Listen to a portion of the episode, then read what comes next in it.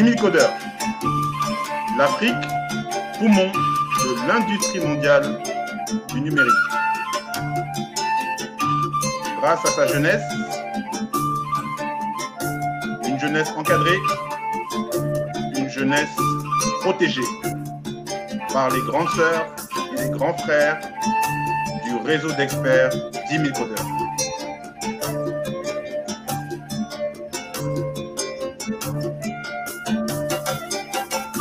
Un réseau d'experts qui présente les métiers, les carrières, les salaires à une jeunesse sans repère, mais qui désormais vit avec la boussole grandes sœurs et des grands frères de 10 000 codeurs.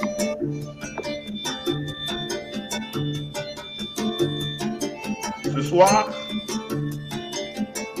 la gestion électronique de documents. Un secteur peu connu par les jeunes, mais un secteur pourvoyeur d'emplois. De nombreux emplois, de nombreux salaires, de nombreuses opportunités seront présentées par notre communauté GED, portée par Landry. Landry quoi?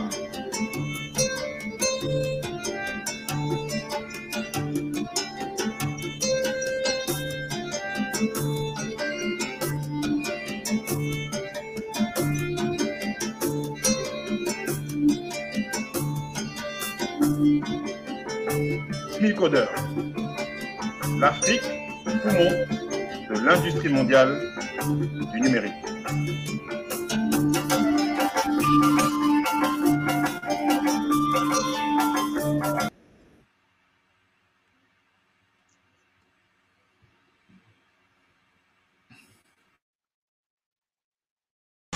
Ah, Corinne.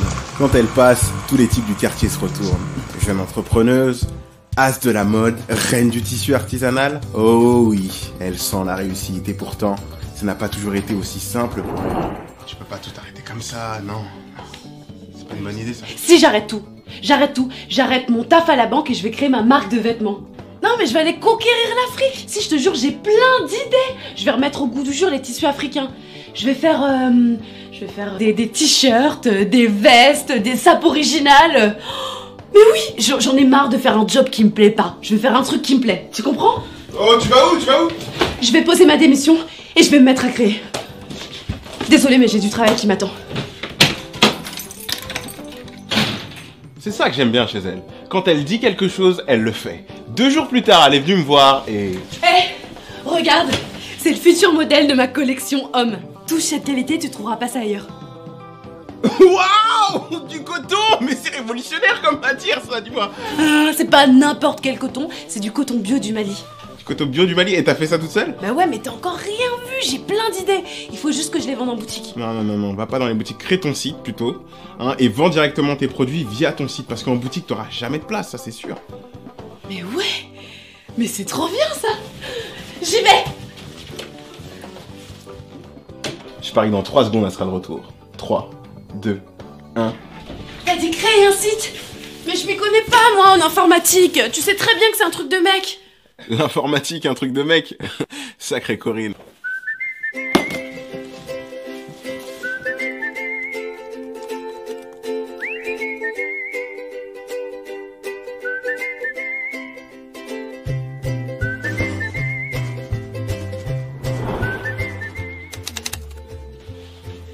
Bah, tu viens d'où? Dernier jour de cours Les choses sérieuses peuvent enfin commencer Ah, tu veux dire tu vas enfin pouvoir commencer à développer ton projet de vente en ligne? Non, mais ça je l'ai déjà développé pendant les cours de travaux pratiques encadrés par les formateurs. Tu as en face de toi la créatrice de la première application de gestion de garde-robe personnelle. Hmm. Et le site alors Tu dis tu parles d'application, mais le site marchand, t'as oublié? Non mais t'es totalement has mon pauvre ami tu devrais t'intéresser un peu plus aux nouvelles technologies. Hein. Tu saurais que le potentiel du téléphone mobile est inégalé en Afrique. C'est moi du peu. Je veux pas lui en vouloir.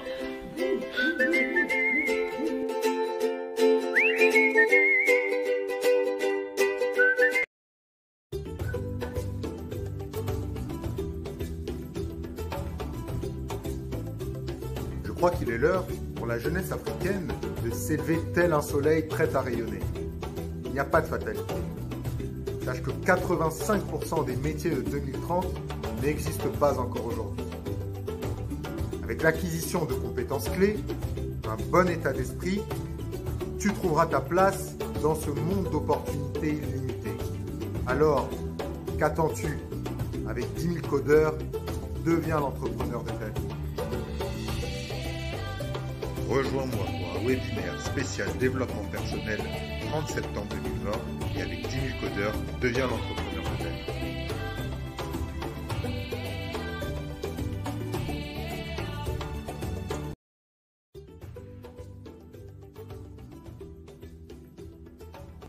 Je crois que l'avenir radieux de l'Afrique repose sur la capacité de ces femmes à inspirer.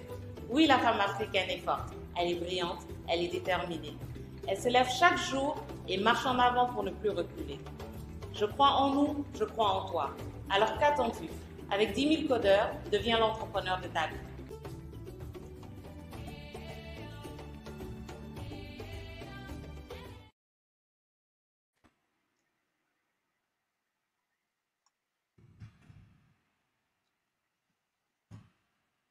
Bienvenue, bienvenue.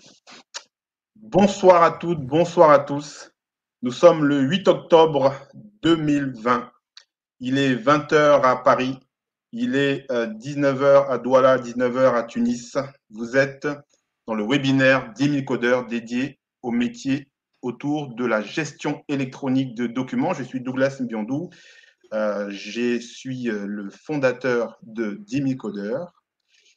Je suis aujourd'hui euh, consultant formateur dans le domaine du développement d'applications Java et je suis avec un très très beau plateau, des personnes dynamiques, des personnes talentueuses, des personnes professionnelles qui vont vous parler de GED, gestion électronique de documents.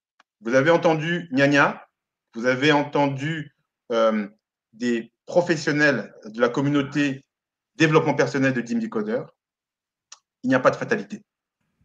La jeunesse africaine aujourd'hui est livrée à elle-même, alors que de l'autre côté, il y a un monde, une industrie du numérique qui recherche des talents. Et nous, Dimicodeur, nous voulons être une courroie de transmission entre cette industrie mondiale du numérique qui recherche des talents et cette jeunesse africaine en perte de repères.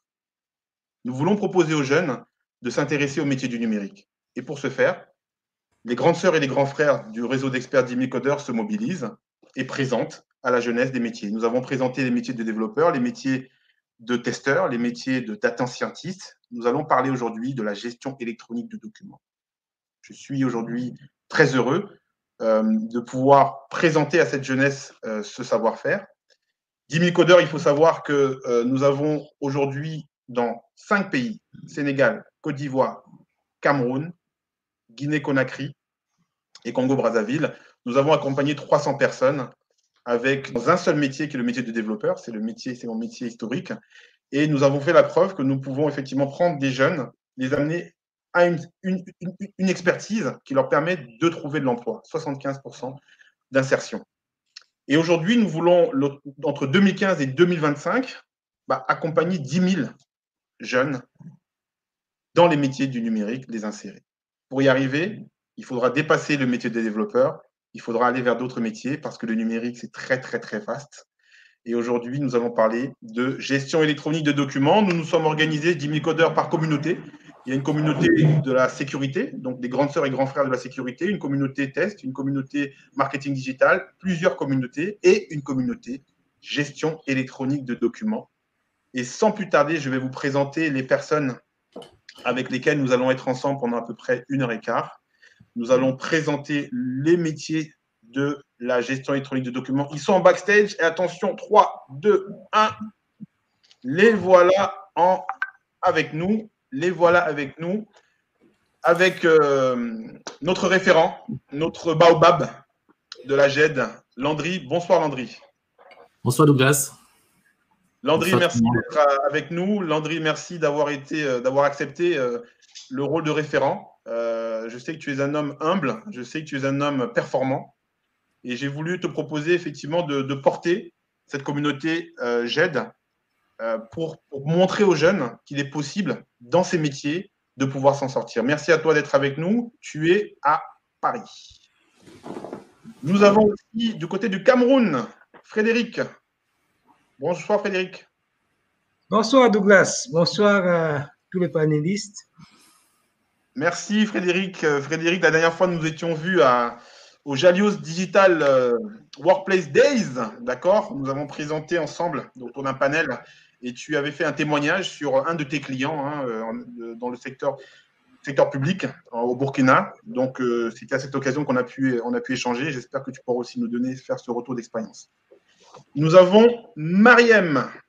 Mariem, bonsoir. Ah, attention, le micro. Bonsoir, voilà. Nicolas. Bonsoir, Très content, Mariem. Alors, j'ai connu Mariem grâce à Landry. Landry m'a présenté Mariem. Euh, Mariem qui est actuellement euh, en Mauritanie, d'accord Et qui a fait toutes ses études en Tunisie. Donc, elle aura effectivement euh, beaucoup de choses à nous Exactement. présenter. Et elle a une très, très forte expérience aussi dans, euh, dans, dans la GED, dans l'ECM. On, on décortiquera un petit peu les mots tout à l'heure. Et puis, je termine par Franck. Franck, euh, que euh, je réserverai un petit peu vers la fin de l'émission. Vous avez Franck, il a, il a un parcours extraordinaire. Franck, bonsoir. Bonsoir, Douglas. Franck est avec nous. Franck est avec nous de Paris.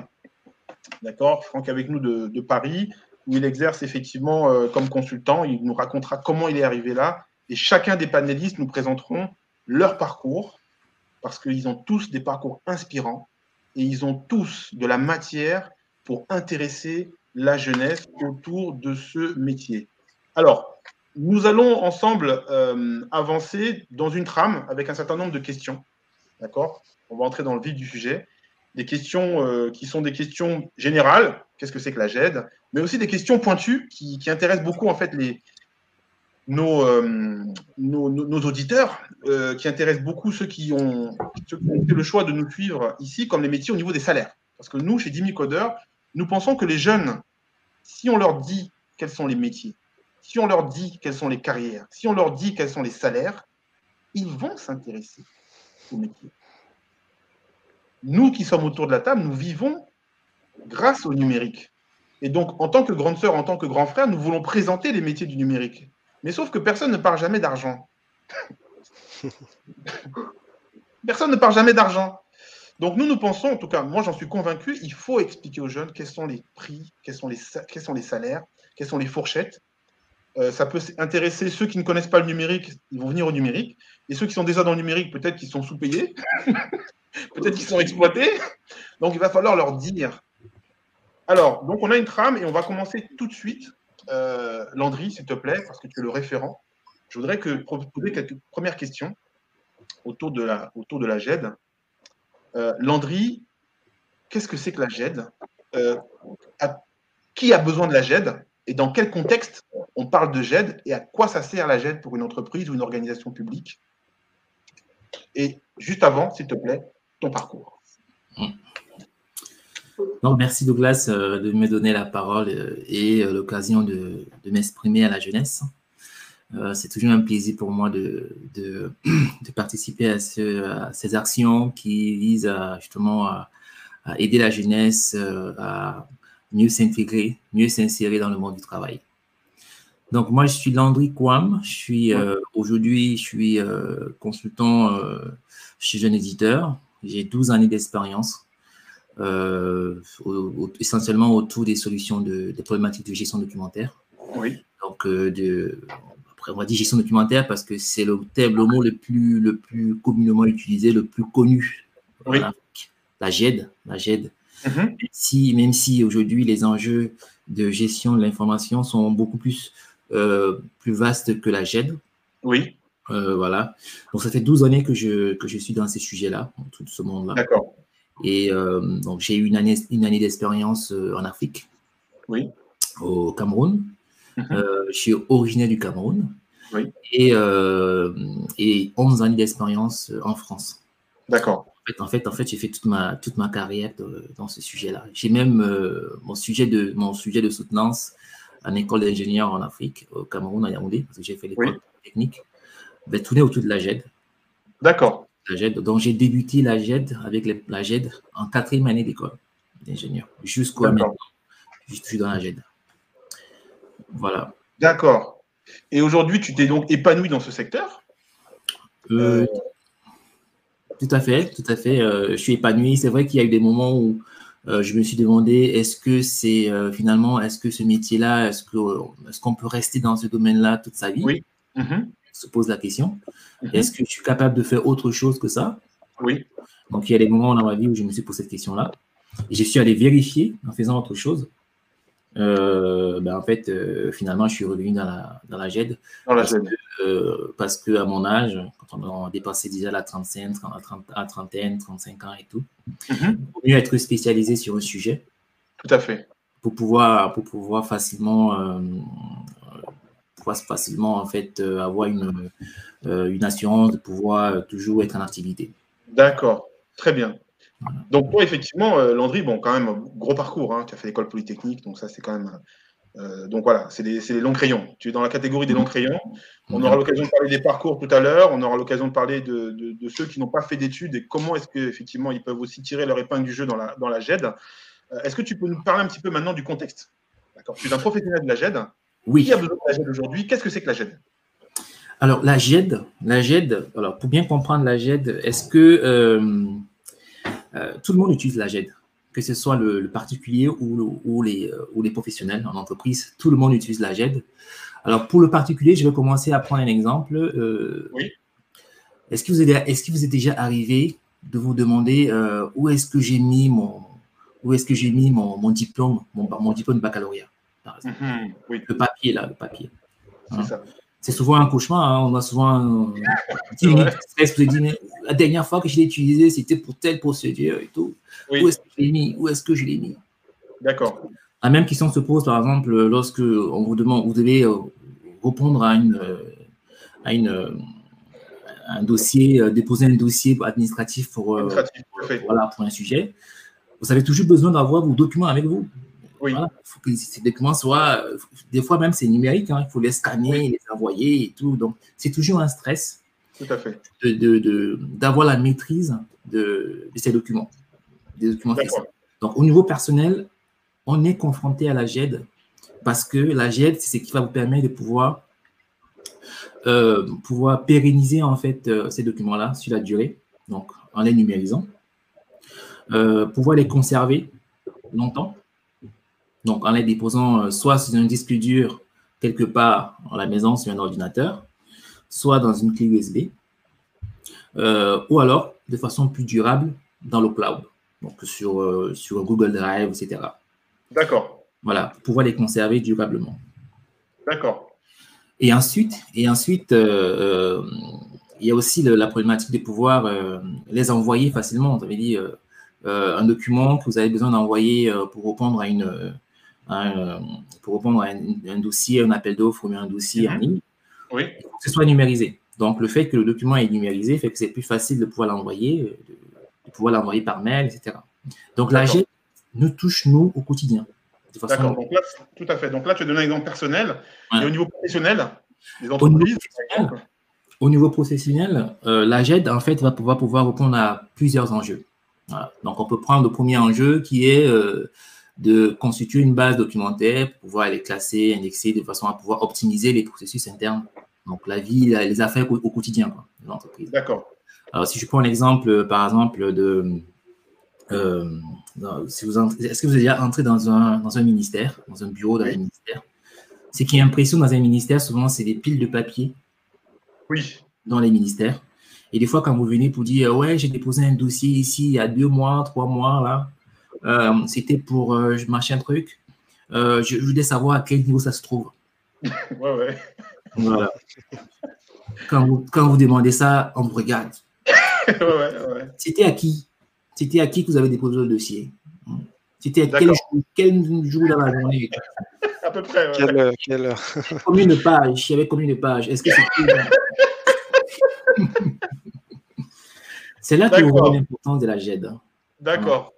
Parce Donc, que, parce que euh, on a, avant, la, avant la GED, on, a, on utilisait les papiers, on stockait, toutes les informations étaient sur papier. Aujourd'hui, Oui. c'est toujours sur papier, hein, il y a beaucoup de il y a beaucoup de- de- d'administrations, euh, surtout dans le public, hein, qui sont encore sur du papier. Tout à fait. Alors, si sur cet exemple-là, Oui. Ce, qui va, ce que va faire l'agent du ministère, c'est qu'elle va aller fouiller dans les, dans les archives, hein, dans les papiers, Ouais. retrouver les- le, le fameux dossier, si elle, si elle y arrive. Si, si elle n'arrive pas, elle va vous dire euh, repartez, euh, revenez dans deux jours. C'est ce qui, Ouais. c'est ce qui m'arrive. Par exemple, moi, je suis en train de faire un dossier de titre foncier Oui. euh, dans mon pays, Oui. et, euh, au Cameroun, et ça fait un mois que mon dossier, on ne sait pas où c'est. On savait pas où c'est. D'accord. Donc, j'ai envoyé quelqu'un qui allait voir, on lui a dit ah non, votre dossier, il est dans tel service, à tel agent, on a vu passer ça là-bas. ouais, c'est le papier. D'accord. La GED va venir répondre à ces différentes problématiques-là. Les problématiques de stockage déjà, Oui. pour pouvoir stocker le, le- le- le document euh, pour qu'il soit facile, qu'on puisse facilement le retrouver. Donc, Oui. ça, c'est la partie acquisition euh, du document. Oui. Et, euh, et dans l'acquisition du document, il y a toute la phase de numérisation. Parce que le document, quand il est papier, pour qu'il soit euh, injecté dans un système euh, de logiciel, il faut qu'il soit numérisé. Donc, il y a la- l'acquisition qui est la numérisation. Mhm. Ensuite, il faut que euh, le document soit indexé. Ça veut dire euh, il faut qu'on qu'on puisse le, on puisse le, le, le, euh, le rechercher. Donc, indexé, ça veut dire euh, euh, ce document bah, qui concerne plutôt un dossier euh, date de naissance ou plutôt un dossier de mariage, etc. On va plutôt les classer correctement pour pouvoir les chercher facilement suivant la thématique de ce document-là. D'accord. Donc, on va répondre aux enjeux de recherche pour pouvoir optimiser en fait euh, cette, le, le, ce- le- le service. Et ensuite, il y a la problématique de traçabilité. Ça veut dire que le document, il va sûrement passer de main en main. Oui. Euh, et ch- et chaque acteur va pouvoir devoir faire un traitement dessus ou bien apporter un avis sur le dossier et, euh, et jusqu'à ce que ça aboutisse. Donc, le fait que ce soit injecté dans un système de GED, ça va permettre Oui. de pouvoir tracer le- le- l'information plus facilement.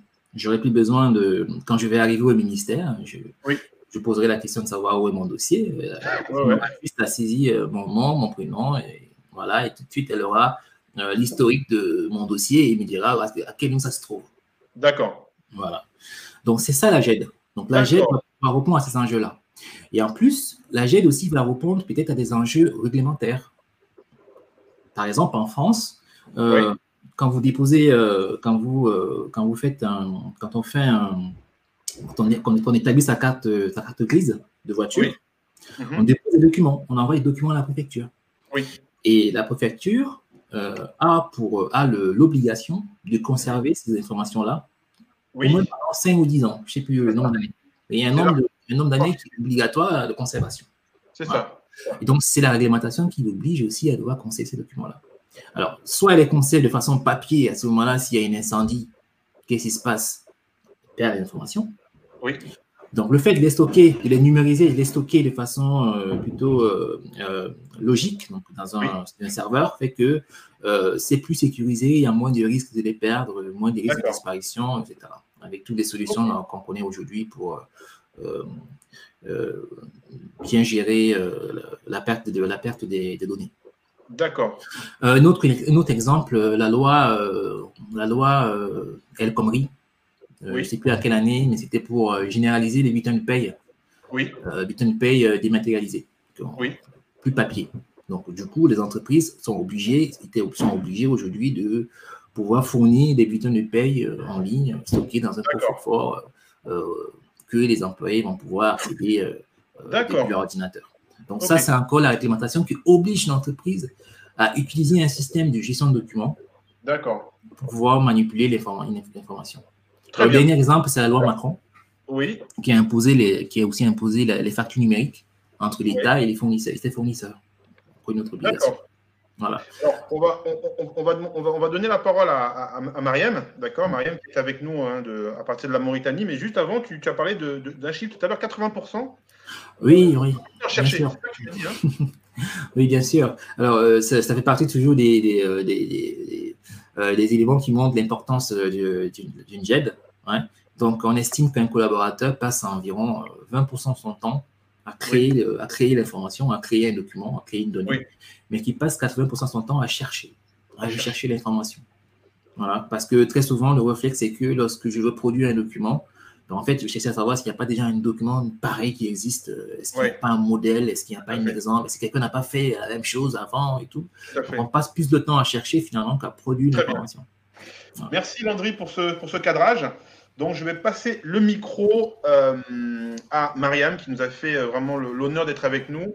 Euh, merci Mariam d'être avec nous. Mariam, un exemple, cette fois-ci au niveau de, de la GED. Est-ce que tu peux nous donner un exemple concret? Je crois que tu as un retour d'expérience dans le secteur bancaire. Alors, merci Douglas. merci Landry aussi, parce que c'est un peu comme ça que je suis là. Super, super. Alors, juste avant, Mariam, ton parcours, très important. Oui. Parce qu'on a du monde qui nous écoute. Quel est ton parcours? Quel est ton profil? Comment tu es arrivé dans ce secteur de la GED? Et puis, un retour d'expérience. D'accord. Pour mon parcours, bon, déjà, moi, je, je m'appelle Mariam je suis mauritanienne. Euh, après, en fait, euh, après avoir eu mon bac, je suis partie étudier en Tunisie. Donc, j'ai fait tout mon cursus en Tunisie. Oui. Euh, voilà, c'est cinq ans après, j'étais ingénieur en informatique. Mhm. Après cela, j'ai euh, intégré une euh, société qui est spécialisée dans euh, la GED, le CM. D'accord. Voilà. Donc, j'ai intégré, la, ça fait cinq ans et demi, presque six ans que je travaille dans cette, entreprise. Très bien. Ça. Et je suis consultante ECM. D'accord. Voilà. en termes de mission, de retour d'expérience. Alors, en termes de mission, j'ai eu plein de missions quand même dans plein de secteurs. Mais là, je vais vous donner un exemple de, concret d'expertise d'un secteur bancaire. D'accord. Euh, par exemple, je vais vous donner l'exemple d'une banque qui s'appelle African First Bank. Elle est, au Cameroun d'ailleurs. Je pense que c'est la première banque au Cameroun. Oui, tout à fait.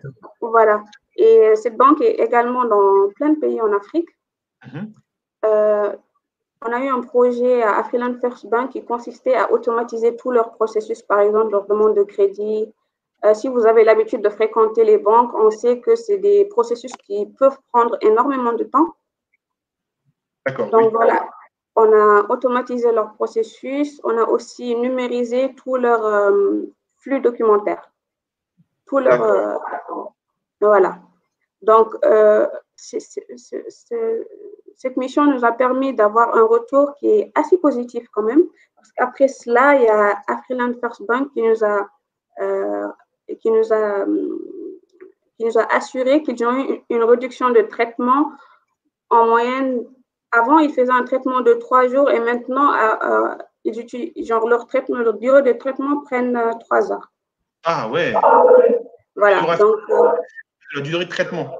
Exactement, sur la durée de traitement, il y a eu une énorme réduction de durée de traitement. Donc, de trois jours à trois heures, c'est quand même énorme. Et euh, ils ont eu un gain de production de plus de 40%. Super. ils ont pu aussi dématérialiser tous leurs euh, fonds documentaires. D'accord. Donc voilà, là c'est un exemple concret que je vous donne sur euh, l'utilité et les avantages de l'AGED et de l'ECN. Super, merci beaucoup Myriam, vraiment un exemple édifiant. Euh, on passe de, une, banque, euh, une banque passe de trois jours à trois heures de traitement. Merci beaucoup. Exactement. Euh, sans transition, je vais passer la parole à Frédéric. Frédéric qui, qui est au Cameroun. D'accord Donc, alors, Frédéric, est-ce que tu peux nous donner de ton côté aussi un exemple, de, un exemple concret? D'accord Je sais que tu as une grande expérience vraiment en Afrique centrale avec euh, Majolan, hein, Majolan qui est un acteur, un acteur identifié hein, de, de, la GED, de l'ECM. Est-ce que tu peux donner un, autre exemple pour illustrer la GED Alors, merci, merci Douglas. Euh, je, suis, je suis Frédéric Thieleux, euh, voilà, cofondateur de Majolan. Merci. Alors, moi, j'ai démarré mon parcours comme administrateur système et réseau. Euh, spécifiquement dans de l'open source. Donc, j'étais passionné de, euh, de tout ce qui était logiciel libre, Linux et logiciel libre. Donc, mhm. j'ai démarré mon parcours comme administrateur système et réseau pour euh, des serveurs Linux. D'accord. Et j'ai évolué peu à peu jusqu'au statut d'architecte de, systèmes d'information. D'accord. Et du fait de la passion et de mon investissement pour des logiciels libres, j'ai créé tout à tout plusieurs compagnies autour des, des, outils que mettait à disposition l'open source, notamment euh, euh, la BI ou des solutions de groupware et autres. Et voilà, il y a cinq ans, on a décidé avec un groupe d'ingénieurs de démarrer quelque chose de très spécifique parce qu'il mm-hmm. fallait répondre à des besoins spécifiques dans un secteur donné, on a décidé de mettre en place le premier plateau technique exclusivement euh, dédié à la GED euh, en Afrique centrale. On a décidé de créer Majolan avec un pôle de développement et d'ingénieurs consacré uniquement à de la GED. D'accord. Donc, ça va faire 14 euh, ans que je fais de l'entrepreneuriat en Afrique oui. et de la GED spécifiquement avec Majoland, euh, ça va faire cinq ans qu'on a démarré cette aventure-là. Et on est très content des, résultats qu'on a. Parlant de résultats, ça m'amène à, te parler un peu de euh, quelques retours d'expérience. Oui, deux, s'il te euh, plaît, deux rapidement, parce qu'on a un gros, gros programme. Voilà, c'est vrai qu'il y en a beaucoup. Deux, mais, deux exemples très concrets. Alors, le, plus impactant, nous avons un client qui est la commission de la CEMAC, qui avait une problématique très simple. Euh, vous connaissez, la, tu sais, la plupart des administrations en, Afrique, des ministères comme des grands groupes, euh, euh, ont parfois les mêmes pratiques en termes de d'esprit de, de possession, de désir de conservation et de contrôle de l'information. Donc, tu as des utilisateurs qui vont être des verrouillés de l'information pour pouvoir d'une manière ou d'une autre, être important et, et bloquant même dans l'organisation. Tout à fait, c'est ce que nous dit d'ailleurs euh, Anthony, tout à fait, qui nous dit que la fouille des documents arrange. Ça crée le gombo. exactement, exactement. Donc, mais au-delà de cela, tu as quand même une perte de productivité incroyable. À la CEMAC, par exemple, euh, tu as des, des projets euh, financés par, des, par exemple la, la BAD, qui euh, finance un énorme projet pour le backbone euh, d'Afrique centrale. Un projet comme celui-là, tu avais des rapports de mission qui étaient stockés par chaque expert dans ces machines. Et du coup, on avait des milliards de francs en termes de financement, un peu plus de 182 milliards, qui ah. étaient en fait bloqués parce que tu avais des utilisateurs qui avaient des ressources dans leurs machines et personne n'y avait accès. Des rapports de mission. Oui, des rapports de mission, des comptes rendus, des documents signés, euh, des validations, des décaissements, mais qui étaient cloisonnés au niveau des utilisateurs. Alors, en mettant en place euh, de la GED, on a pu dématérialiser, faire ce qu'on appelle euh, rapport de, ce qu'on appelle une base de connaissances, parce que dans les métiers de l'ECM, tu as aussi ce qu'on appelle knowledge management.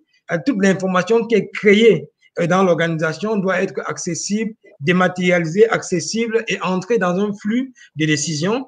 Donc, en mettant en place GED, on a pu ressortir ce type d'informations et découvrir en fait qu'on avait des accords ou des projets qui ne bougeaient pas parce que tu avais des individus qui avaient verrouillé cette information-là. Donc, tu as comme ça, euh, là c'était pour la CEMAC. on a un autre cas spécifique qui est euh, euh, le plus gros ministère au Burkina Faso nous avons fait un projet de, euh, qui a commencé par de la dématérialisation de courrier, qui est un ministère, en gros, ça, c'est des flux entrants, c'est des flux sortants, c'est des notes de service, c'est des demandes, c'est de la communication entre services. Et le ministère de l'Agriculture et des Aménagements hydro-agricoles au Burkina est un ministère, un énorme ministère qui euh, avait un flux de documents incroyable, qui est multisite, et tu avais carrément euh, euh, des processus, que ce soit d'échange de, de, services ou de communication, de validation juste d'une information, qui pouvaient mettre des jours et des jours entiers. Mais au pire, tu avais des missions, des frais de mission qui étaient évalués à des dizaines et des centaines de millions, qu'on a pu ramener, qu'on a pu supprimer. On a fait une économie d'un peu plus de 150 millions de francs sur, juste en mettant en place de la gestion de courrier dans ce ministère-là.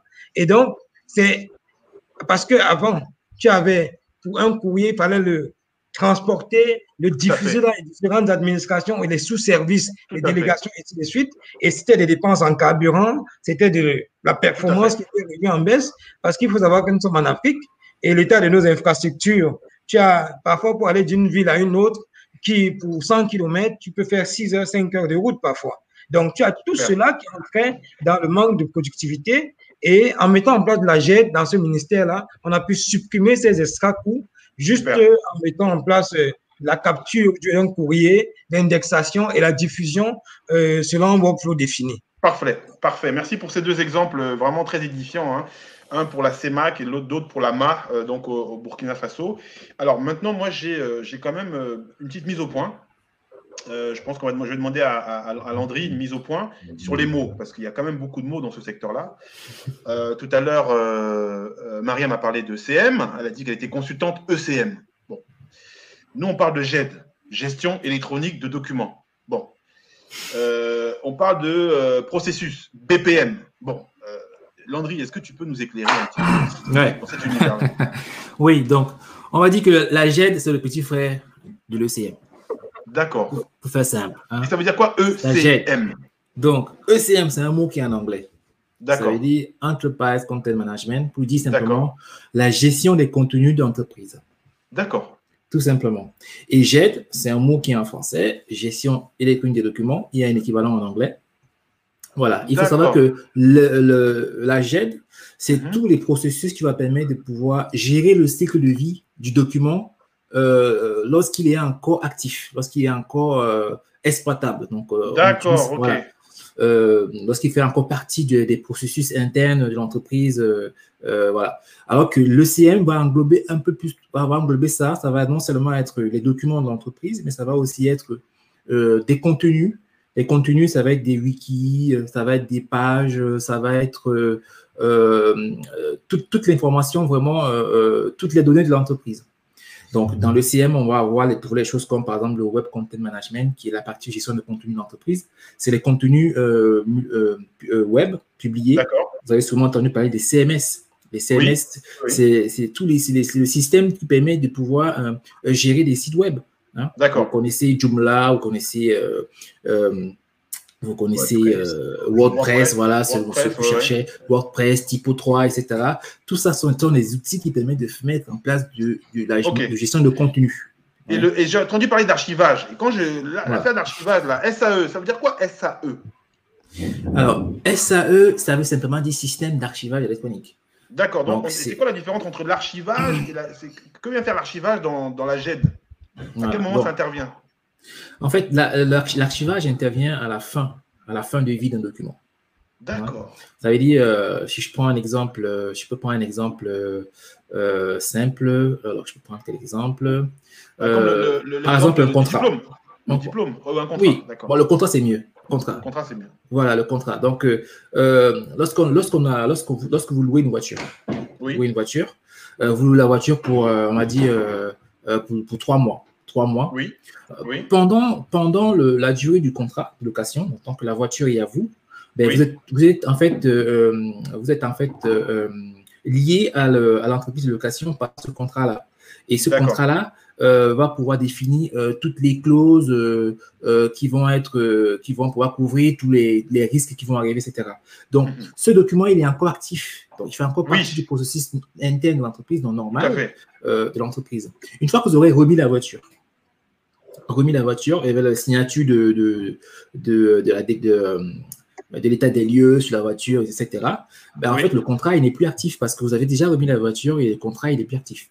Dans ce moment-là, le contrat va passer en archivage. On va le garder euh, parce que la réglementation impose de garder l'archive pour que si demain, vous avez eu un contrôle de police, entre-temps, que euh, l'assureur, le, locataire de, le, locataire de la voiture soit protégé, euh, si vous avez été flashé par un radar, je sais pas quoi là, euh, entre temps, mhm. ben, le courrier lui, va arriver après le après la remise de la voiture.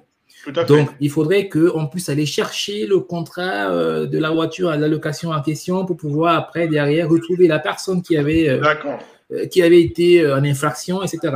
Donc là, c'est de là, c'est de l'archivage. l'archivage. Ok. ok. Donc en fait, on a la GED où on, a, on travaille avec les documents et le cycle il vit. Et puis à un moment donné, il ne vit plus, et c'est l'archivage. Et BPM, euh, BPM. Alors, le BPM. Quoi BPM J'entends parler de BPM, de workflow. C'est quoi ces affaires-là? Oui, donc euh, le, workflow BPM, euh, c'est sensiblement la même chose. Euh, alors, le BPM, ça veut dire Business Process Management, c'est encore en anglais. Oui. Juste pour dire en fait que c'est la gestion des processus métiers de l'entreprise. Ça veut dire c'est les différentes étapes de traitement d'un dossier, d'un courrier. Parce que Frédéric a pris l'exemple du courrier entrant au ministère de l'Agriculture. Un courrier, quand il arrive, il y a un ensemble de traitements qui doivent être faits. Et le courrier va, doit passer de, dans plusieurs mains. Voilà. Et à chaque, à chaque étape, il y a un traitement qui, peut être, qui doit être fait. Et ça, en fait, c'est, un, un, ce qu'on appelle un workflow, ça veut dire un enchaînement d'étapes, d'étapes euh, par lequel doit passer un document. Et, et, dans ces états-là, il y a certaines étapes pour lesquelles euh, on a besoin d'une action manuelle d'une personne, soit humaine. À ce moment, quelqu'un doit faire quelque chose, il doit signer un document, il doit, mhm. il doit émarger, il doit, voilà, il doit faire un traitement derrière. Et puis passer, à l'étape suivante. Il y a des étapes où euh, ce n'est pas forcément une, intervention manuelle, c'est une intervention euh, euh, d'un logiciel. On doit appeler un système externe, par exemple, pour déclarer un congé, etc. D'accord. C'est le, workflow, c'est le BPM. C'est le workflow. Alors, merci, merci pour ces, pour ces précisions, hein, parce que bon, c'est vrai que bon, vous, vous parlez de, de ces mots-là un peu, vous jouez avec, mais bon, ceux qui nous écoutent, pas forcément. Euh, moi, j'ai une question sur les métiers maintenant. Parce que tu, es, tu sais, nous, 10 000 codeurs, on, présente, on parle des métiers. Pas des métiers. Les jeunes ne connaissent pas les métiers. Ils connaissent encore moins l'argent qu'il y a derrière. Donc, nous, on leur parle des métiers, on leur parle de l'argent qu'il y a derrière. Mm-hmm. Et en leur parlant de l'argent qu'il y a derrière, on leur dit que c'est un argent qui peut être doux. C'est-à-dire ça peut te suffire. Mm. Tu n'as pas besoin de, prendre le bateau, l'avion, d'être clandestin. Tu restes chez toi et puis tu fais ton affaire et puis l'argent, ça vient. Donc, est-ce que tu peux me parler un peu des métiers? On, en a listé quelques-uns. Donc, moi, j'en ai, j'ai un peu enquêté. Et euh, en préparant ça euh, avec, les, avec euh, ton équipe, hein, avec l'équipe de, de, de, la communauté GED, on a identifié un certain nombre de métiers. Est-ce que tu peux un peu me parler de ces, de ces métiers? Et puis, on passera un petit peu la main avec, à, Marianne tout à l'heure pour qu'elle complète. Frédéric, bien sûr. D'accord. Alors, il y a beaucoup de métiers hein, autour, de, autour de la GED. Il y en a beaucoup. Euh, il y a, on peut les classer en deux catégories. Oui. il y a des métiers qui sont hmm, pas techniques. Oui. Moins, qui sont techniques, mais qui ne demandent pas, la, qui demandent pas des connaissances euh, en développement. on va dire technique parce qu'on parle de développement. Qui ne demandent pas de développement, par exemple. Euh, Cela, je peux citer par exemple les documentalistes. D'accord. C'est, on les appelle les techniciens en documentation. Donc, c'est eux qui vont euh, euh, rechercher, sélectionner l'information qui est utile pour l'entreprise.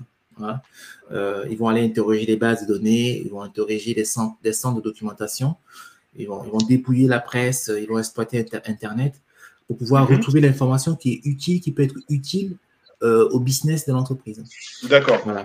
Donc, ça, c'est généralement, c'est des gens qui ont bac plus 2, bac plus 3, bac plus, ça peut aller aussi à bac plus 5.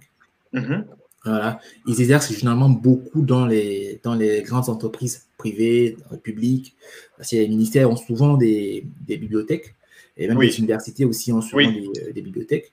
Et c'est eux qui vont pouvoir euh, gérer la documentation. D'accord. Donc, du coup, ça me fait, ça me fait venir là, au deuxième métier, donc, euh, oui. le métier de bibliothécaire. Oui. Euh, c'est ceux qui sont les, les techniciens de mise en œuvre du, du, classement des documents physiques. Donc, on parle des livres, des contrats, des diplômes, des, actes de naissance.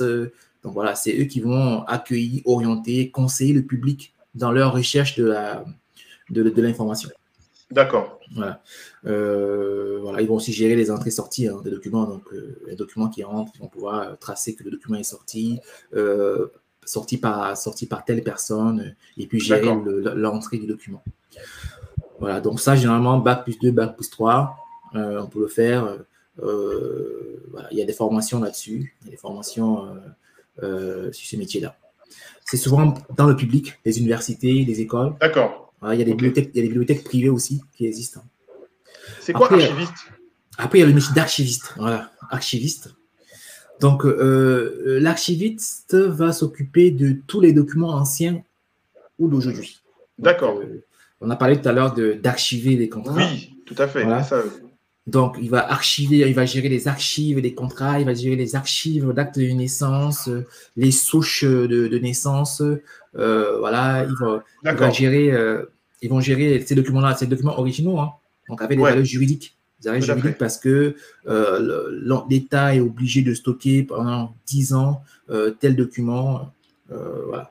Donc, il va gérer, il va collecter les archives publiques produites par les collectivités, hein, les mairies, etc., les notaires. Ça vient déjà. il y a des, archives. Et, Landry, il y a des gens qui. on va parler vite parce qu'il y a des gens qui. D'accord. ok. Donc, ça, c'est des métiers qui. Bah, maintenant, il y a aussi le métier d'agent de, numérisation. Oui, et ensuite de numérisation. D'accord. Et donc, c'est ceux-là qui vont justement euh, travailler avec euh, euh, les documentalistes et l'archiviste aussi. D'accord. Pour numériser les documents, les documents papier. D'accord.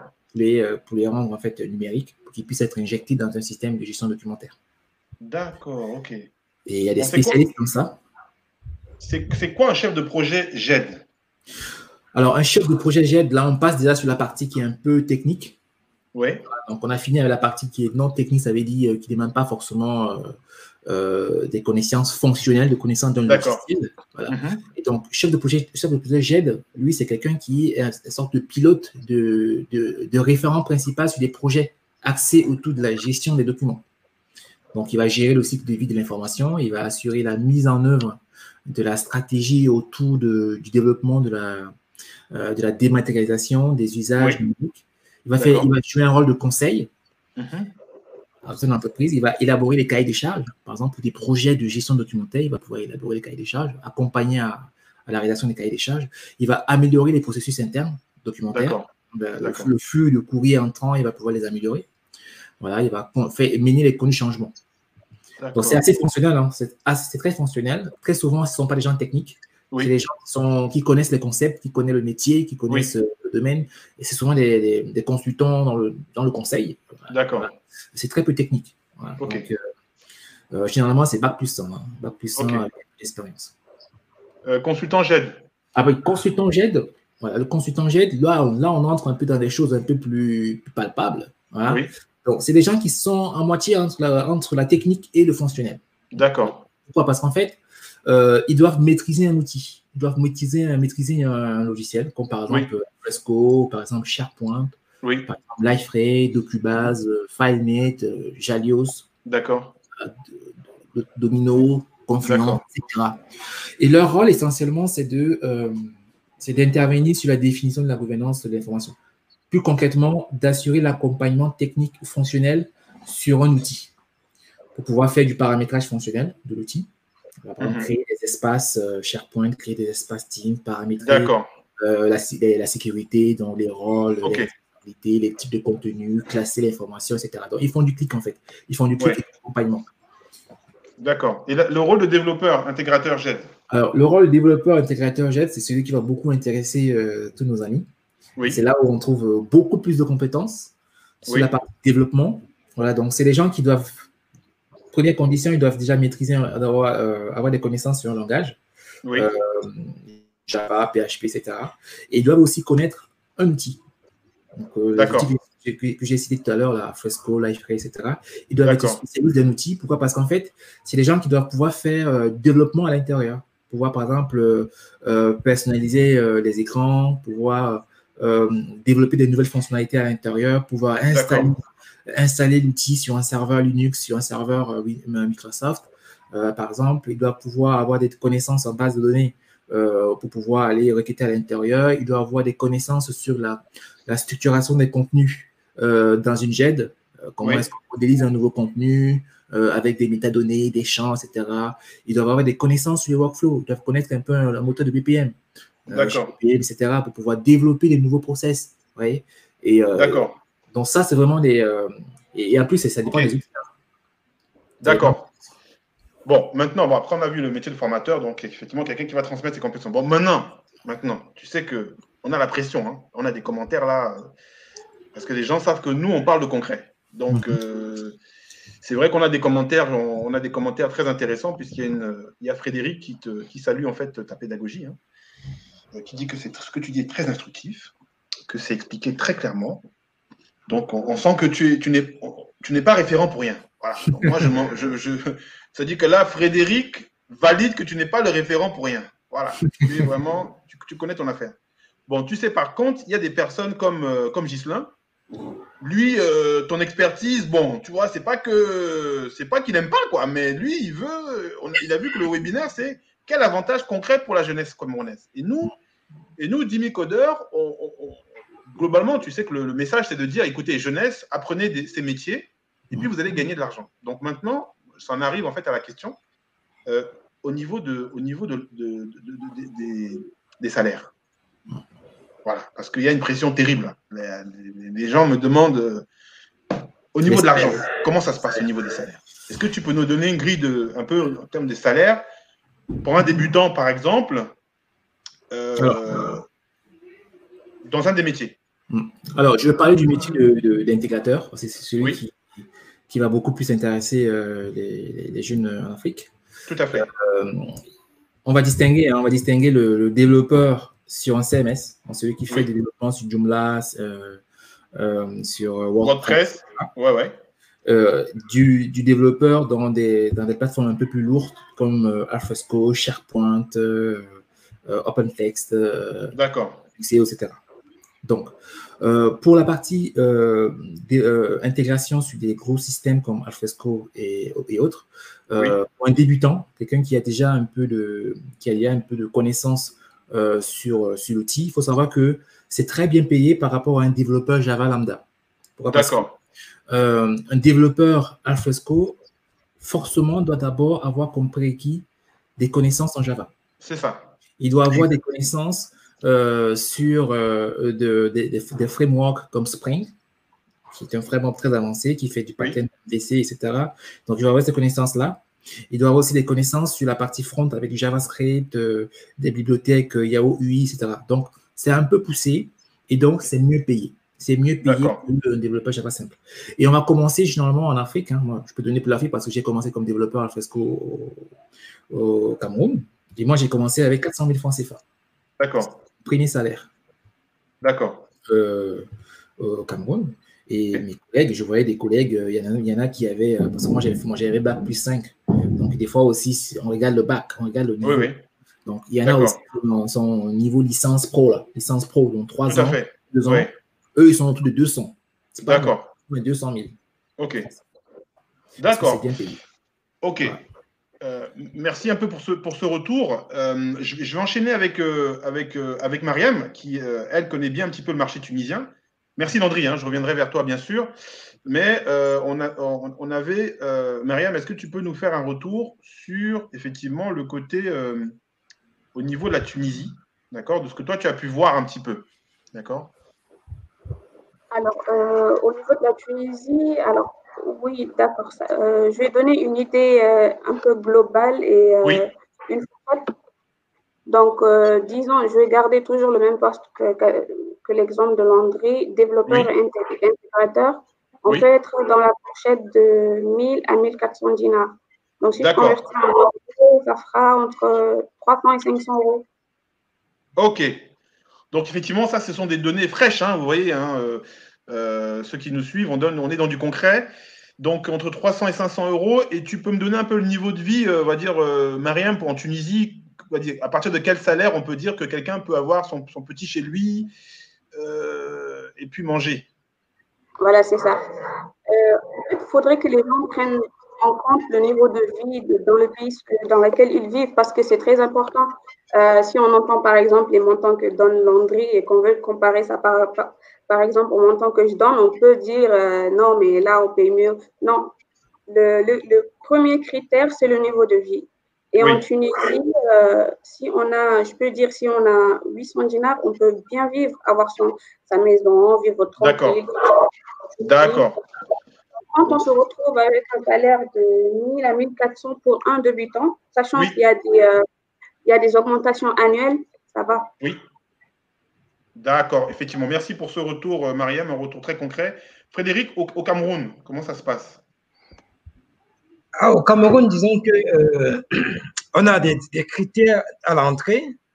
Effectivement, quand tu as un, développeur intégrateur qui euh, est un jeune débutant, qui peut être un jeune étudiant qui sait faire du Java ou euh, du PHP, selon la technologie sur laquelle il va être employé.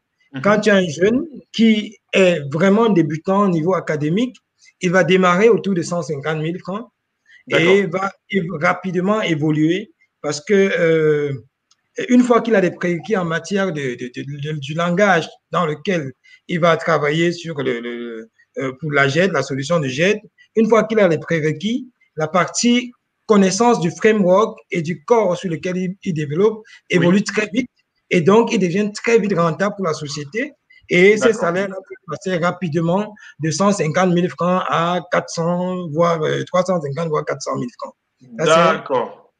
Donc, c'est plus vite parce que, euh, bien tout simplement parce que pour des projets JET, c'est des projets à forte valeur ajoutée et donc les clients sont prêts à décaisser rapidement parce que très souvent, on demande un projet parce que le client a mesuré l'impact ou il a compris l'impact et il s'est payé autant qu'on s'est payé l'équipe qui développe. Quoi.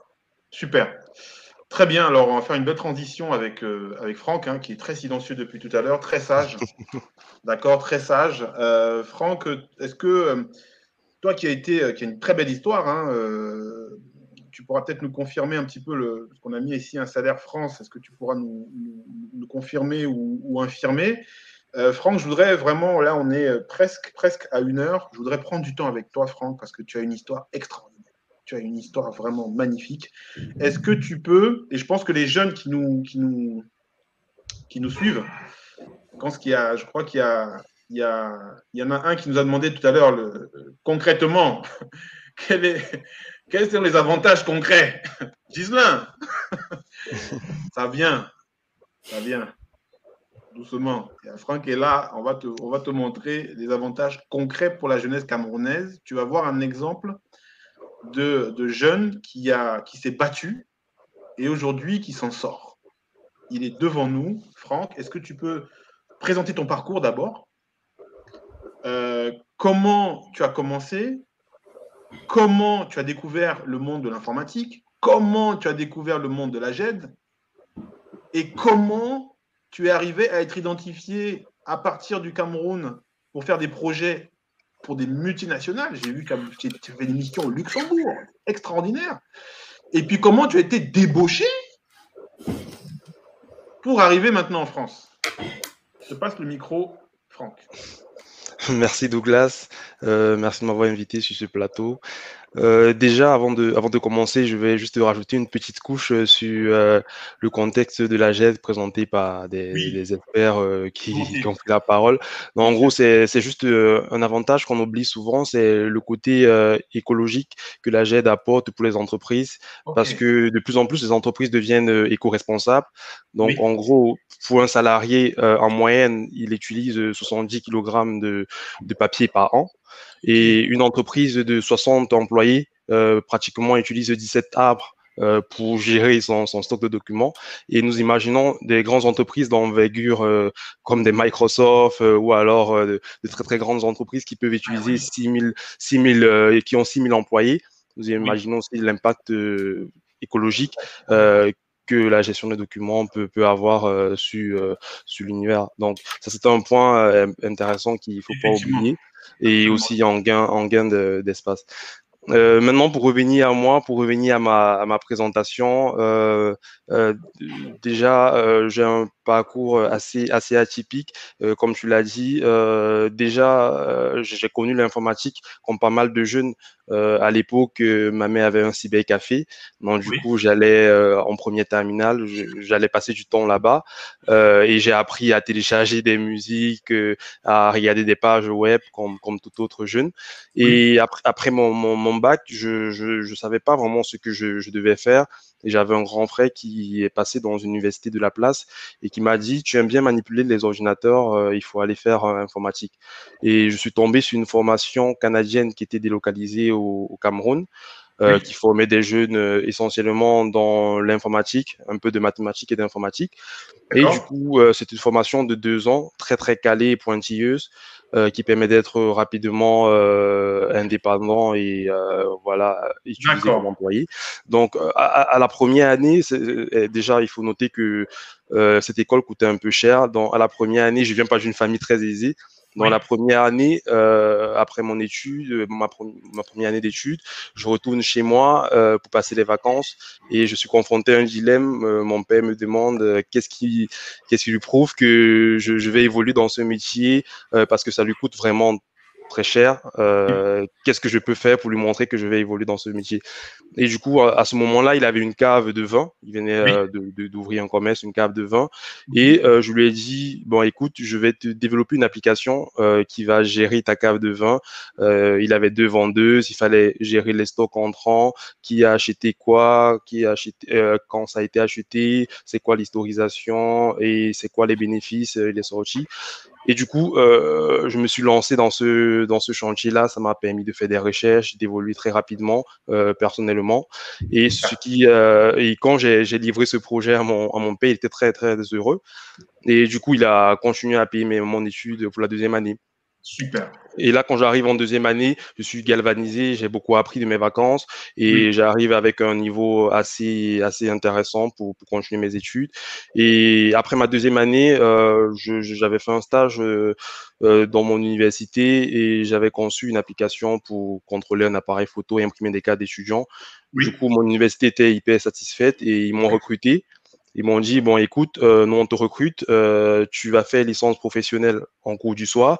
En journée, tu vas travailler pour nous, développer des applications de gestion de paie, gestion d'étudiants. Et euh, nous, on va te faire une réduction de 25% sur la pension. Et aussi, dans ta chambre d'étudiant où tu vis, on va te faire une réduction de 50% à cette époque-là. Et on te donne un salaire. Donc moi, j'étais tranquille, ça me permettait non seulement de payer mon école, de me nourrir et voilà, d'entretenir de, aussi certains petits frères. Et euh, là, j'ai travaillé pour mon université pendant un an et demi. Donc là, je suis en, pratiquement en master 1. Oui, et oui. Euh, je, je, je, tombe sur une offre d'emploi de, de Majolan. Oui. qui euh, s'installait, on va dire, qui créait vraiment le plateau technique euh, de tourner vers la digital workplace, de la JET, de, de RSE euh, en, en, Afrique centrale. Et du coup, l'accès c'était par concours dans des tests, on était hyper nombreux et à la fin on, nous a, on a sélectionné que deux. Et je tombe sur Frédéric, euh, Landry comme mentor qui euh, travaillait en, en, parallèle avec Frédéric. Oui. Et du coup, j'intègre le monde de la GED qui est très fascinant. Euh, oui. Je me fais former. Euh, J'ai une certification d'un éditeur, du premier éditeur français, Gelios, euh, qui m'a permis, entre autres, de faire des missions euh, un peu partout en Afrique. Euh, donc, la plus fascinante pour moi était celle du Burkina Faso, où avec l'équipe, on a mis en place l'intranet collaboratif au ministère de l'Agriculture au Burkina Faso, ce qui a permis non seulement de, de, de montrer la compétence de Majolan et ma compétence dans euh, le, métier de la GED, mais aussi euh, de, montrer que nous, en, Afrique, au Cameroun, étant très jeunes, on peut euh, pouvoir réaliser des grands challenges techniques, non seulement du côté technique, mais aussi du, du côté métier. Et du coup, je travaille avec Majolan pendant un an et demi, deux ans. Euh, toujours avec plein de missions euh, délocalisées parce que étant au Cameroun, je faisais des missions au Luxembourg, euh, en France, en Suisse, wow. un peu partout. Et wow. j'étais confronté à des, à des professionnels d'outre-mer. Et je me rendais compte aussi que j'avais de la compétence pour pouvoir challenger avec eux sur les solutions techniques. J'avais de la compétence pour pouvoir euh, euh, expliquer euh, mes, les enjeux techniques ou alors expliquer au métier ce que je fais donc ça me donnait plus de, de, confiance en moi. Et on arrive là euh, pratiquement à la fin de mon master 2, en cours du soir bien sûr. Donc il fallait imaginer que je quittais de chez moi à 6 heures, je rentrais à 23h30 pendant ah, 3 oui, ans oui. et demi.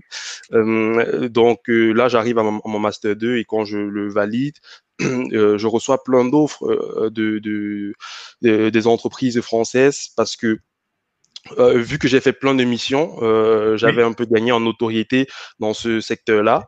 Donc j'avais plein de d'offres d'entreprises françaises et un peu canadiennes. Et du coup, je décide de venir en France pour me perfectionner euh, dans ce domaine-là, de d'apprendre davantage et de pouvoir retourner en Afrique et pérenniser mon savoir. Alors, extraordinaire. Vraiment, là, moi, je suis sur les fesses quand j'ai entendu ton histoire. Il y a vraiment tout, quoi. C'est-à-dire que on voit le côté challenge, challenge ton papa qui n'en pouvait plus. Hein. Ouais, première année, il n'en pouvait plus. Euh, et il, fallait vraiment d'énergie pour te, pour te suivre. Et là, tu as développé une application pour ton papa dans son business. Et euh, ça l'a motivé à, à, pouvoir continuer à, à, soutenir. Et toi, derrière, tu trouves effectivement le moyen de séduire en fait ton, ton, école qui te recrute et tu continues. Non, c'est extraordinaire. Donc, je pense que là, c'est vraiment un exemple édifiant. En fait, tu t'es fait, et en parallèle de tes études, tu, n'es pas allé euh, faire des, métiers, euh, tu vois, euh, souvent on dit des métiers alimentaires.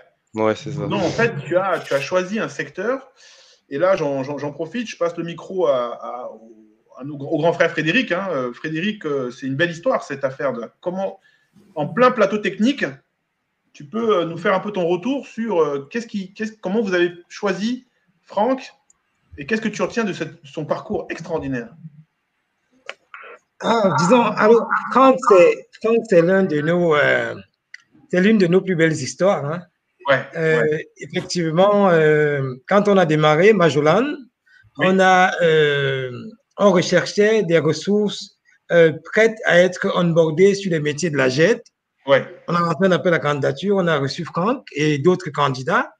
Qui ont, on a fait plusieurs tests on a shortlisté habituellement euh, au vu de ce qu'on voulait faire, parce que l'idée vraiment, c'était de pouvoir adresser des projets euh, en Europe, au Canada, depuis le Cameroun, à partir du plateau technique. Donc, on avait besoin des gens qui avaient des, vraiment de la matière. Donc, lui, son parcours déjà, vous avez écouté, son parcours déjà euh, m'avait touché. Et on a décidé de, voilà, après plusieurs tests euh, techniques, euh, il a passé haut la main, on l'a retenu. Et très rapidement, c'est pour ça que je disais, on démarre, mais quand on démarre, ça peut aller très vite. Oui.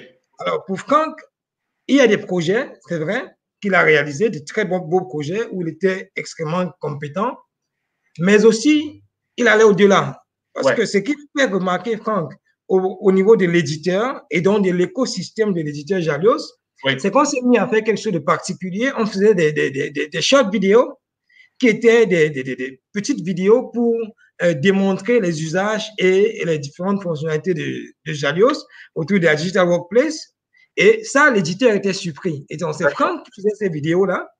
Et euh, très rapidement, il a eu la sympathie des éditeurs qui n'avaient pas encore fait ça. Ils avaient des manuels d'utilisateurs, mais ils n'avaient pas véritablement de courte vidéo très short, bien faite, qui explique pas à pas comment utiliser la solution. Donc, c'est une manne et tout l'écosystème de Jalios s'est mis à regarder un peu ça.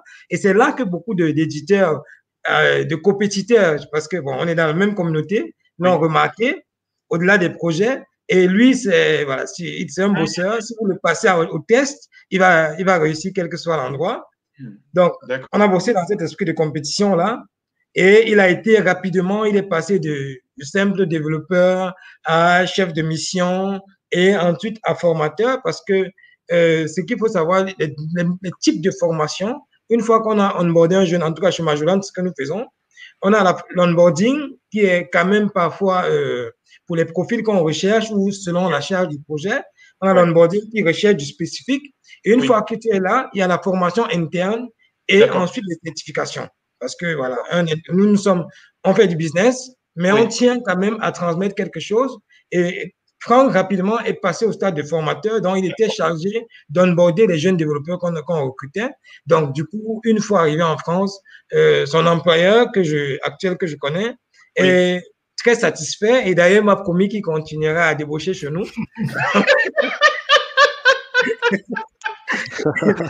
il attend, il attend la relève. Il attend la relève. oui, il a, il a même trouvé. Donc, on a, après Franck, on a eu d'autres ressources qui sont parties. Euh, des ressources que Franck a eu à onboarder, euh, qui ont été débauchées, qui sont aussi en Europe aujourd'hui. Et donc, euh, bon, on se fait un peu le laboratoire, on essaie de les rendre rentables très, très rapidement. Ah et euh, voilà. Et on sait que c'est une exposition, c'est de nouveaux métiers. L'Afrique contrairement à ce que beaucoup de gens pensent, l'Afrique a euh, le chic pour prendre le pas et le lead sur les différents métiers du numérique. Et la GED en fait partie. Aujourd'hui, on arrive à faire des ressources comme Franck, qui sont des ressources capitales pour des organisations en France et pas dans le monde. Alors, euh, Franck. Oui. Parlons cash. Aujourd'hui, tu as un exemple, mais est-ce qu'on peut dire que tu es lourd? Il faut que tu donnes un peu une idée de comment tu as commencé, parce que euh, c'est intéressant de donner en fait une idée, une fourchette, hein, de comment tu as évolué, parce que tu as commencé en fait avec cette école finalement. Euh, tu as commencé à faire des choses, donc on, a, on te donnait peut-être pas de l'argent, mais on te donne un peu d'argent, mais on, on, diminue en fait tes frais de scolarité, si j'ai bien compris. Ils te trouvaient une chambre. Et puis dis-nous un peu comment, comment, comment ça a évolué et comment est-ce que tu confirmes la fourchette tout à l'heure de 2500, 2700 quand tu es arrivé ici? Ou bien euh, est-ce que tu t'es fait escroquer quand tu es arrivé ici? Est-ce que, est que, est que, tu peux nous donner un peu une fourchette? Oui, bien sûr. Euh, Puisqu'on est censé parler de cash, euh, oui, euh, comme je l'ai dit, après ma deuxième année, j'ai été recruté et l'université en question me payait, je, je, me faisais une réduction de 25% de ma scolarité et de 50% de ma chambre d'étudiant. Et en contrepartie, cette université me donnait 80, 80 000 à cette époque, on va dire, c'est, c'est rien, mais pour moi, ça me permettait de vivre et j'avais mes objectifs, j'étais focus sur ce que je voulais faire. Euh, l'année qui suivait, euh, j'étais en mi-troisième année, donc oui. je passe à 150 000. Mm-hmm. Euh, après ça, quelques mois après, je suis déboursé par Majolan. Euh, je suis en Master 1, je passe à 250 000. Oui. Et euh, après, à Majolan, je fais pas mal de missions, je, je, je, je cabure et je, je quitte de de développeur à analyste fonctionnel, à, à chargé de mission, comme Frédéric l'a dit, euh, oui. jusqu'à formateur. Et euh, je, je, je, je suis à peu près dans les 400-500 000 Super. de mon dernier salaire avant de quitter le Cameroun. Donc, Donc euh, effectivement, c'est des salaires. Oui.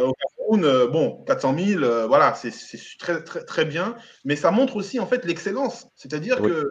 Parce que souvent, les gens se disent, bon, il a gagné, c'est quand même hein, beaucoup, hein Et les gens ne voient pas à quel point les sacrifices derrière, ouais. la détermination derrière, et puis, c'est pas n'importe qui qui peut comme ça euh, avoir le parcours que tu as eu. Vraiment, euh, moi, je remercie, je remercie Frédéric hein, de nous avoir permis bah, de te découvrir. découvrir en fait ton profil hein, quand on a préparé parce que moi, j'y croyais pas. quoi. J'ai dit, mais c'est qui ce C'est vraiment intéressant. Bon, maintenant, ouais. la France. Ouais, c'est ça. maintenant, en France, ce qui est intéressant, c'est ah, qu'en France. Oui. En France, et puis, quelle est ton évolution? Et puis, un peu, comment tu gères ta carrière? Comment ça se passe? Une fourchette, hein. Oui, bien sûr. en, en, France, il faut, il faut savoir que quand je suis arrivé en France, euh, il fallait aussi valoriser et maintenant, mon nombre euh, euh, d'expériences que j'ai eu au Cameroun.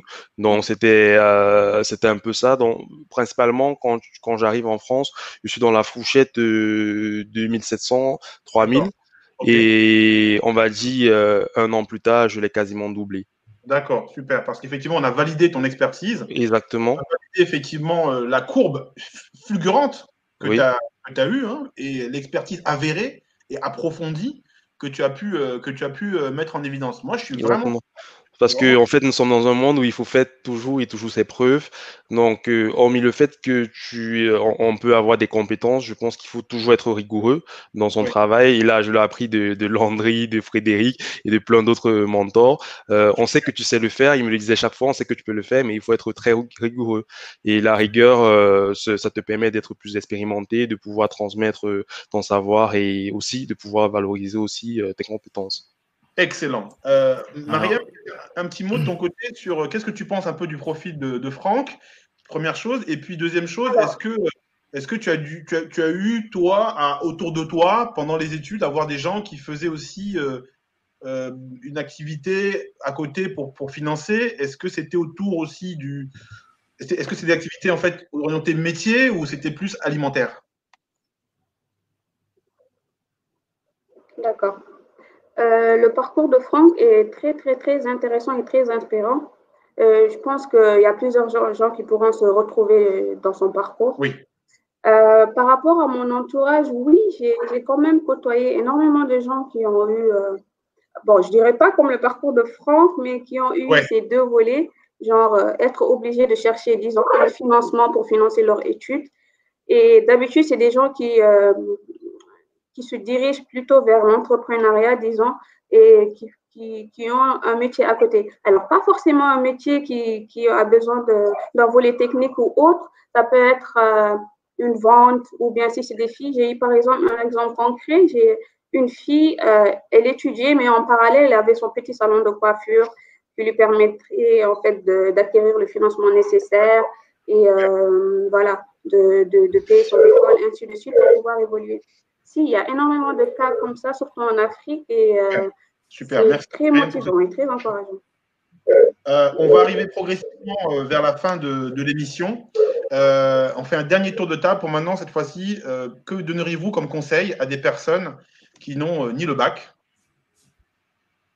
ni bac plus 2, a fortiori, et encore moins bac plus 5 Ces jeunes qui, pour, pour, beaucoup, certains nous écoutent, est-ce que quand même, parmi les métiers qu'on a donnés, il y en a qui leur sont accessibles et à quel prix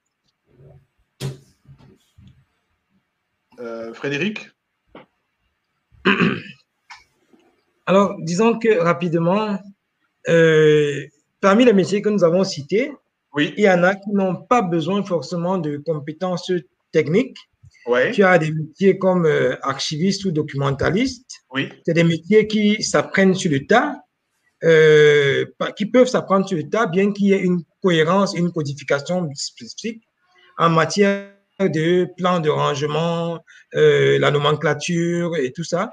Donc, mais ça s'apprend, c'est des métiers d'initiation. Oui. Euh, des gens arrivent à le faire. Et tu as des cabinets d'avocats, tu as des hôpitaux, tu as euh, des administrations qui ont besoin de ces services-là. Tu as un peu plus, quand tu te rapproches de l'informatique, tu as les métiers comme agent de numérisation. Aujourd'hui, le plus gros, la plus grosse, l'une des plus grosses tâches dans oui. les projets de dématérialisation que nous avons à faire, c'est la reprise de documents. La reprise de documents, clairement, c'est euh, avoir toute la liasse documentaire de l'entreprise ou de l'organisation et de pouvoir scanner ces documents-là pour les reprendre dans un entrepôt documentaire.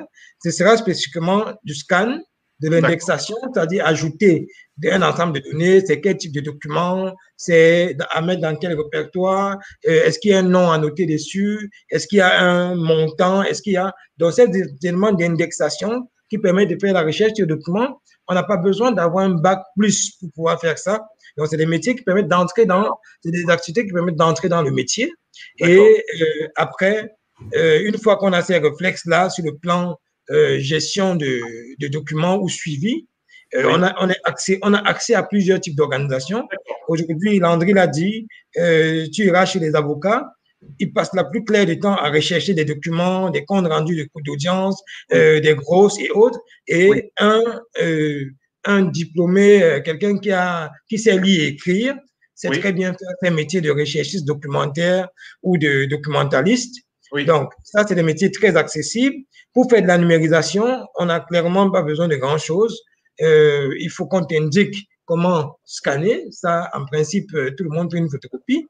Donc, c'est comme faire une photocopie, mais jusqu'à côté, tu as un écran qui te présente le document avec une fenêtre qui te demande ajoute des métadonnées. Donc, tu vas ajouter ces données-là et le document, il est indexé. Ça, c'est des métiers qui sont accessibles sans formation. Et, euh, mais j'invite des jeunes à pouvoir se former au développement. Euh, oui. Tu as des métiers de bibliothécaire dans oui. tous les lycées, dans toutes les mairies. Euh, il y a une, la plupart, il y a une bibliothèque municipale, il y a une bibliothèque dans les lycées et collèges. C'est des métiers, il faut euh, s'entraîner à faire ça. On n'a pas besoin de formation universitaire pour pouvoir faire ça. Et donc, mais c'est des métiers qui permettent d'entrer dans l'activité. Et on peut, si on est curieux, euh, si, on, si on vit avec des livres, on sait oui. très bien prendre un livre euh, d'initiation euh, Java pour les nuls, lire et peu à peu apprendre à. Voilà quoi. D'accord. Merci en tout cas. Euh, Myriam, un petit, un petit mot pour, pour ceux qui n'ont peut-être pas eu la chance de faire des études, euh, qui nous écoutent là, qui sont en train de nous suivre. Euh, effectivement, tu vas dans le sens un petit peu de Frédéric pour conseiller ces, ces métiers-là? Exactement. Je rejoins Frédéric. Je pense que c'est plus la phase de numérisation. Il devrait être plus axé sur la phase de numérisation. C'est une phase qui n'a pas forcément besoin de, de diplôme. Il faut juste peut-être quelques compétences euh, il faut le savoir-être, je dirais, et être oui. motivé. Après, le savoir-faire s'apprend. L'intégrateur peut prendre l'initiative de, de, de, de, diriger en fait l'équipe qu'il faut. Ça s'apprend. Le savoir, le savoir-faire s'apprend. Il faut juste le savoir-être et la motivation. Alors, j'en profite aussi parce qu'on a eu des questions tout à l'heure. Hein. Il y a eu des questions que j'ai passées parce que. Euh, mais il y a Stéphane qui posait une question. Est-ce que Google Drive, donc très concret, hein, est-ce que Google Drive organisé peut être considéré comme une GED Voilà, donc un exemple très concret. Je peux passer le micro à, Franck peut-être. Franck oui. donne son avis sur cette question-là, euh, très concret. Est-ce que Google Drive organisé peut être considéré comme une GED euh, déjà, Google Drive, ce, qui est important, c'est qu'il permet de, stocker euh, des documents numérisés dans une sorte de cloud. Donc euh, là, on n'a pas besoin d'un disque dur. Mais quand on parle de, jet, souvent pour des entreprises, c'est plutôt un concept vraiment centralisé, c'est-à-dire vraiment interne, dans le sens où on a une infrastructure qui est développée, une infrastructure qui est déployée et une infrastructure qui est propre à une entreprise. Donc, en gros, Google Drive, euh, c'est vrai, il permet de stocker des documents euh, euh, dans, le cloud, mais il ne peut pas être considéré comme une GED d'un point de vue global. Super, merci. merci Franck, toujours précis, hein, toujours smart, propre. Est-ce que maintenant, il y a une autre question toujours de Stéphane. Je rappelle que Stéphane Biandi, c'est le, fondateur de, de YouLearn.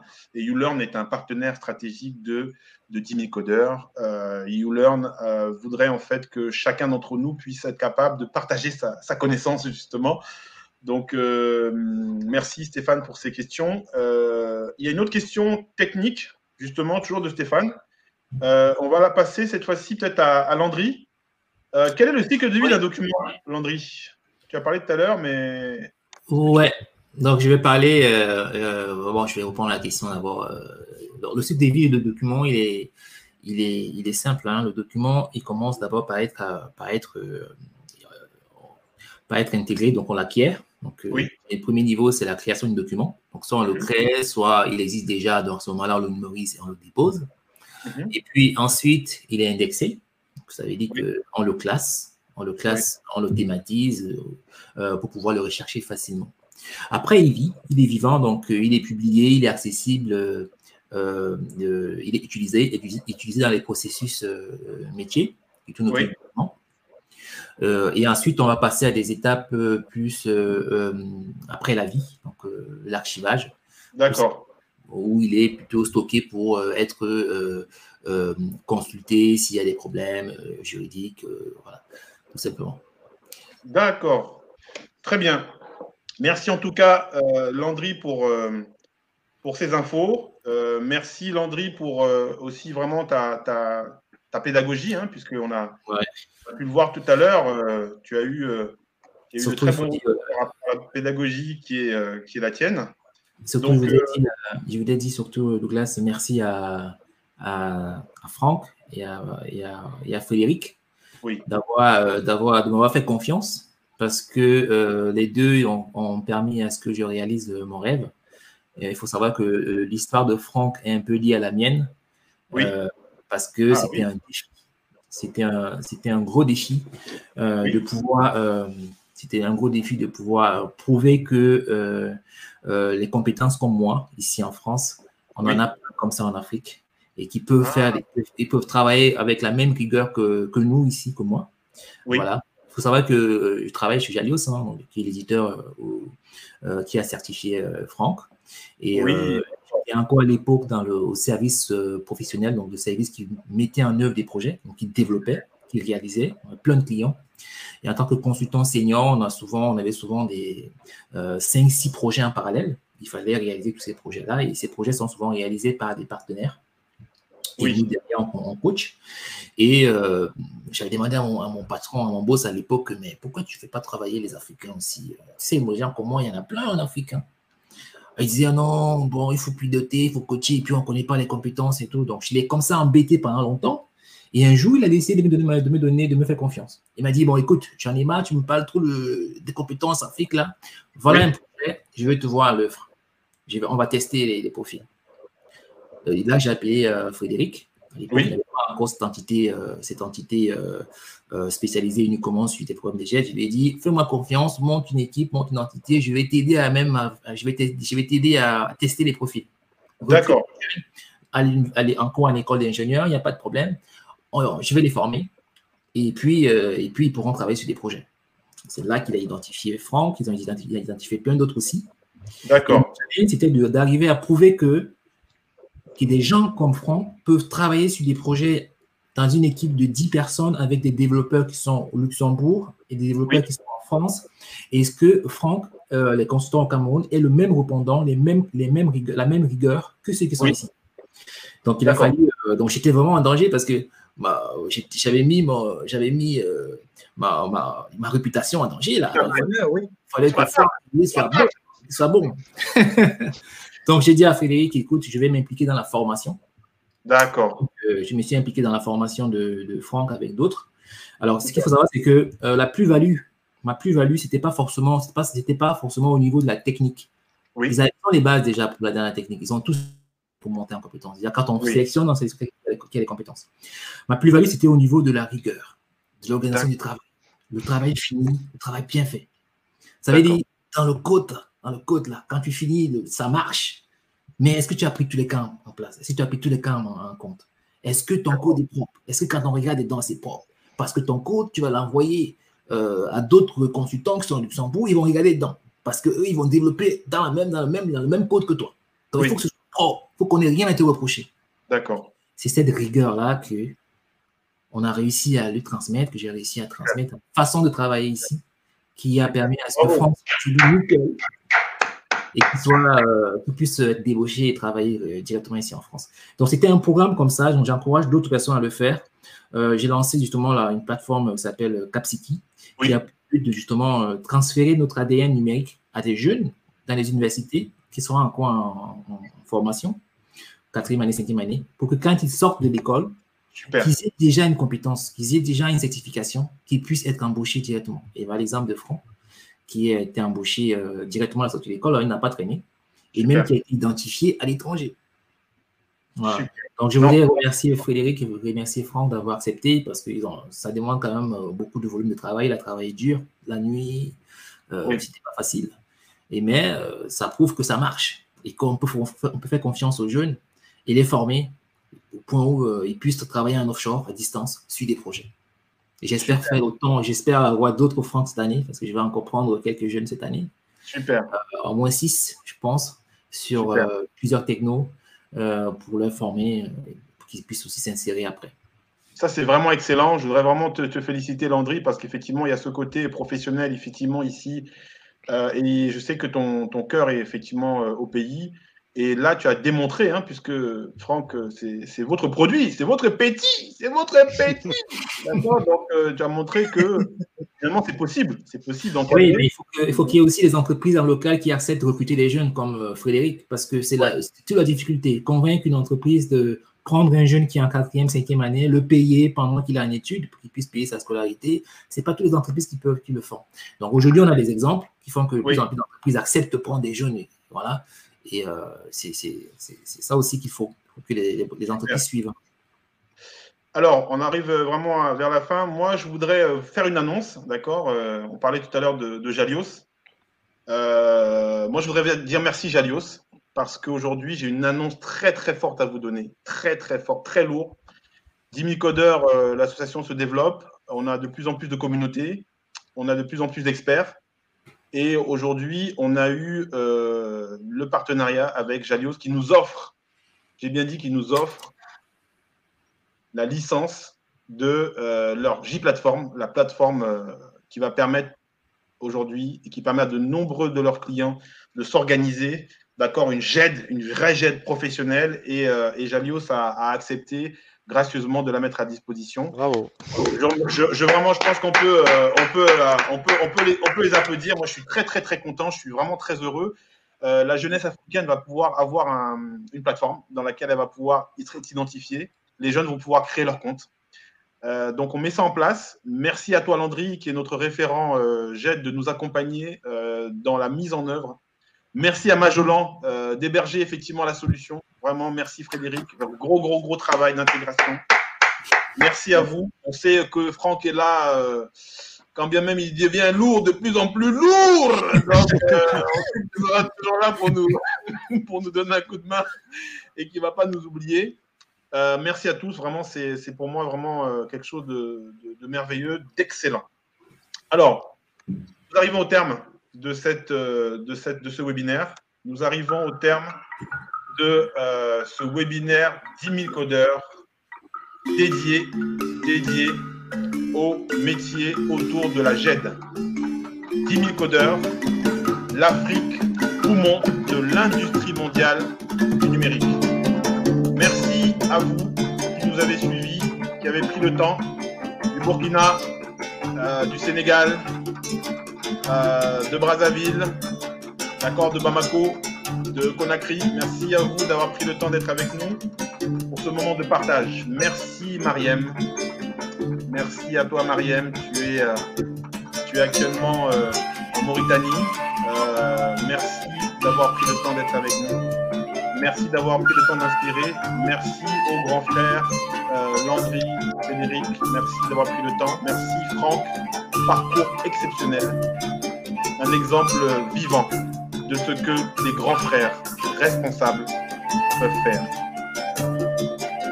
10 000 codeurs. L'Afrique, poumon de l'industrie mondiale du numérique.